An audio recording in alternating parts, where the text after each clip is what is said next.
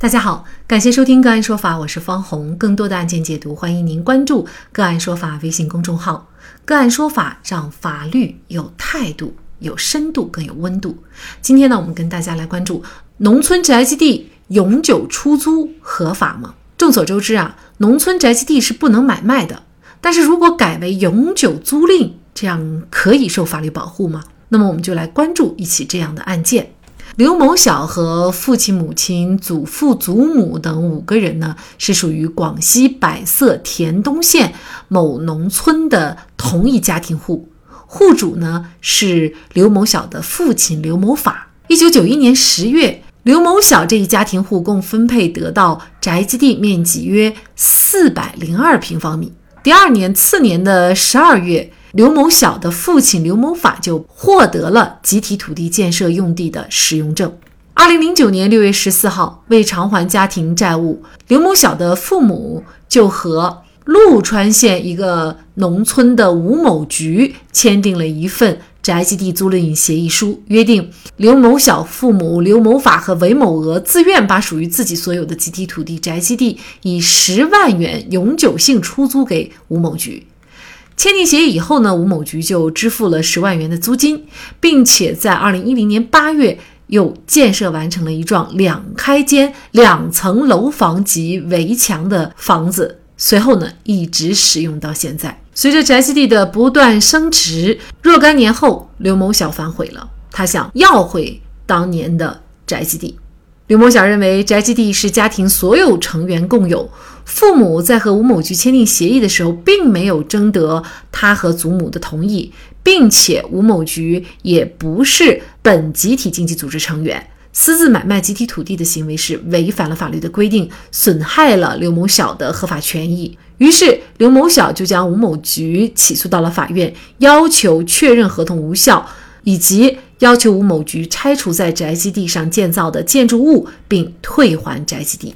当初双方签订的宅基地租赁协议书是否有效？宅基地不许同村买卖，又是否可以出租来满足很多非同村人甚至是城里人的居住使用的想法呢？就这相关的法律问题，今天呢，我们就邀请上海华清基信律师事务所高级合伙人张毅律师和我们一起来聊一下。张律师您好，你好。嗯，好，非常感谢张律师哈。呃，像这种本案当中的宅基地出租，那么刘某晓呢，他就认为啊，呃，因为当年的这个租赁协议没有经过祖母的同意，所以不作数。您认为这个宅基地的呃出租是不是一定要经过家庭所有成员的同意，包括祖母在内呢？呃，首先我们认为是需要的，因为根据民法典的规定，如果是处分共有的不动产。或者对共有的不动产做出重大的修缮、变更或用途，那么应当要经过全体共同共有人的同意。也就是说，本案这个宅基地它有五个家庭成员，那么就应当要经过全体家庭成员的同意，才能够进行一个处分。所以，祖母应当要。同意并知情，那么其他共有人才可以做这样一个处理。嗯，那么本案当中，因为祖母没有同意，那么是否就意味着就是当时他们签的这个租赁协议是不受法律保护的呢？呃，首先，他祖母如果没有同意的话，是属于一个无权处分，就是其他的共有人没有经过共有人的同意而处分了，擅自处分了这个呃房产。那么这种情况下，加上这份租赁协议本身也违反了法律法规规定的强制的规定，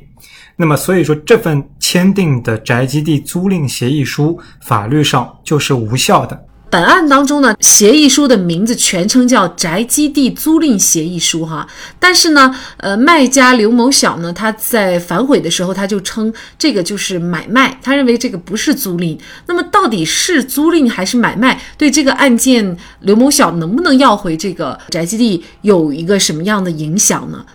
呃，有非常重大的影响。因为我们认为啊，这个案件里面，它虽然签订的叫做一份宅基地租赁协议书，但它本质上是一种买卖。因为根据民法典的规定，租赁合同的租赁期限不能超过二十年。而本案中所谓的永久租赁，其实本质上就是名为租赁，实为买卖的法律关系。那么本质上还是买卖关系。同时，根据《土地管理法》第六十二条的规定啊，国家是鼓励农村集体经济组织及其成员盘活利用闲置住宅的宅基地。那么这种情况下，也就是说，农村的这个宅基地啊，是可以出让买卖的，但是只能够在本村村民之间相互买卖流转，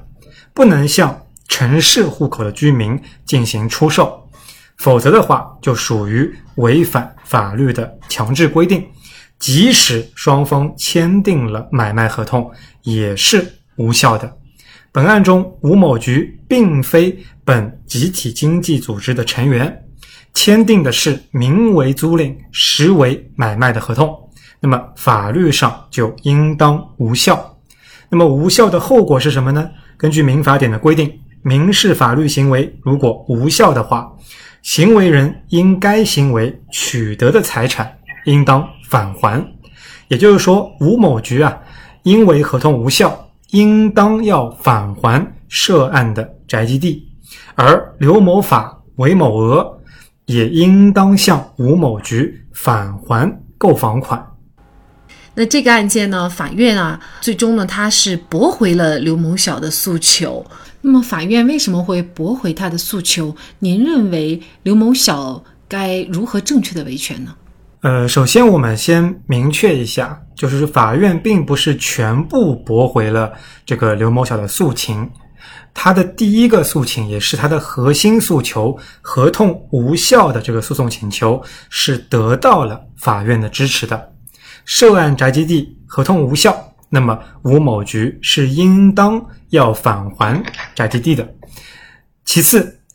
对于他的拆除在宅基地上的建造物。返还土地的这个诉请，法院是没有支持。那么，首先我们来看一下这个诉请本身说明了什么问题？说明了吴某局已经在宅基地上建造了建筑物了，对吧？他肯定花了一笔钱，因为他买了这个宅基地，所以他肯定花钱了，在上面建造了房子。那么，如果法院直接支持拆除，那吴某局等于又没有了房子，又损失了一大笔建设款，显然是非常不公平的。所以法院这里呢也引用了显失公平的这样一个原则。根据公平原则，呃，这个事情呢暂暂时先不处理。那么先要处理的是什么问题呢？就是吴某局跟出租方之间签订的租赁合同无效。那么出租方和吴某局是不是存在过错？因为根据民法典的规定，如果民事法律行为无效，有过错的一方要赔偿对方因此受到的损失。如果各方都有过错，应当各自承担相应的责任。所以啊，法院肯定是希望先处理好出租方跟吴某局之间的赔偿责任。因为是他们签的这份合同无效，导致了现在的局面。那么，按照法律规定，如果各方都有过错，应当各自承担责任。因为他们为什么会签这份租赁协议呢？我们估计啊，对方也是就各方之间应该都是懂法律的禁止买卖规定的，所以他们想借着租赁的由头来规避买卖无效的风险，但是。得不偿失，所以呢，吴某局可以和出租方之间先协商一个赔偿责任。如果协商不成的话，吴某局可以起诉刘某法和韦某娥，确定建筑物拆除的赔偿损失的这个责任。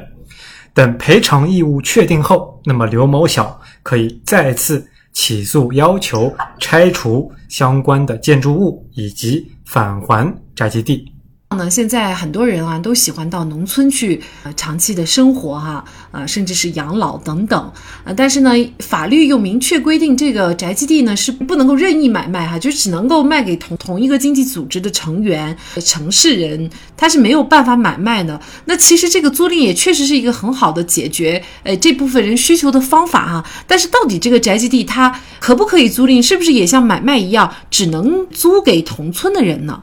呃，首先我们明确，就是宅基地它既可以买卖，也可以租赁，但是呢，买卖必须是向同一个农村集体经济组织的成员进行出售。如果是向城镇居民出售的话，那么买卖就是无效的。但是租赁这一块呢，其实法律并没有限制，只能向同经济组织的成员去租赁。因为根据《土地管理法》第六十二条，那么国家鼓励农村集体经济组织及其成员盘活利用闲置的宅基地，而且根据一九年的一个中央农村农村工作领导小组办公室农业农村部关于进一步加强农村宅基地管理的通知，里面也明确了鼓励。村集体和农民盘活利用闲置宅基地和住宅，通过自主经营、合作经营、委托经营等方式，依法依规发展农家乐、民宿、乡村旅游等。城镇居民工商资本等租赁农民房屋或者开展经营的，要严格遵守民法典的规定。租赁合同期限不能超过二十年，合同到期后，双方可以另行约定。那么从以上两个规定可以看出啊，国家是积极保障，也鼓励宅基地的使用权人盘活利用闲置的宅基地，可以向城镇居民、工商资本等出租宅基地，作为发展农家乐、民宿、乡村旅游的。这个目的，当然，我们也建议啊，就是相关的租赁行为也要积极的和村委会进行报备，完成需要办理的相关行政手续，以免发生不必要的这个行政风险。那么，您刚才说的这个个民宿，其实就包括我们的平常所说的就是长期的去居住使用，是吧？是的。那么，怎么做它才受法律的保护呢？呃，首先，租赁合同呢，它本身就是双方签署即成立的。租赁的登记，它不是合同的一个生效要件，就是并不是你要办理租赁登记，这个租赁合同才能生效。租赁合同只要双方签署就能生效。但是根据宅基地的租赁的相关的这个手续来说的话，一般要去向村委会进行一个报备，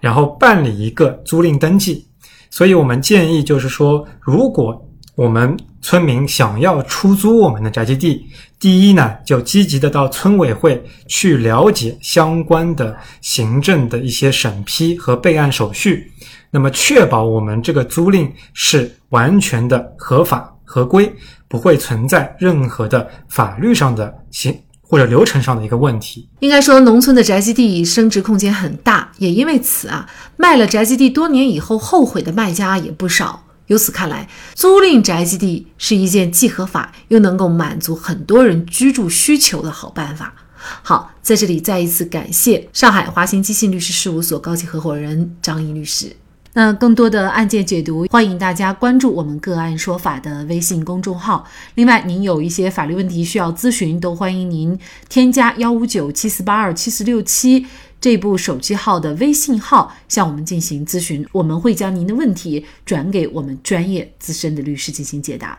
好，感谢您的收听，我们下期节目再见。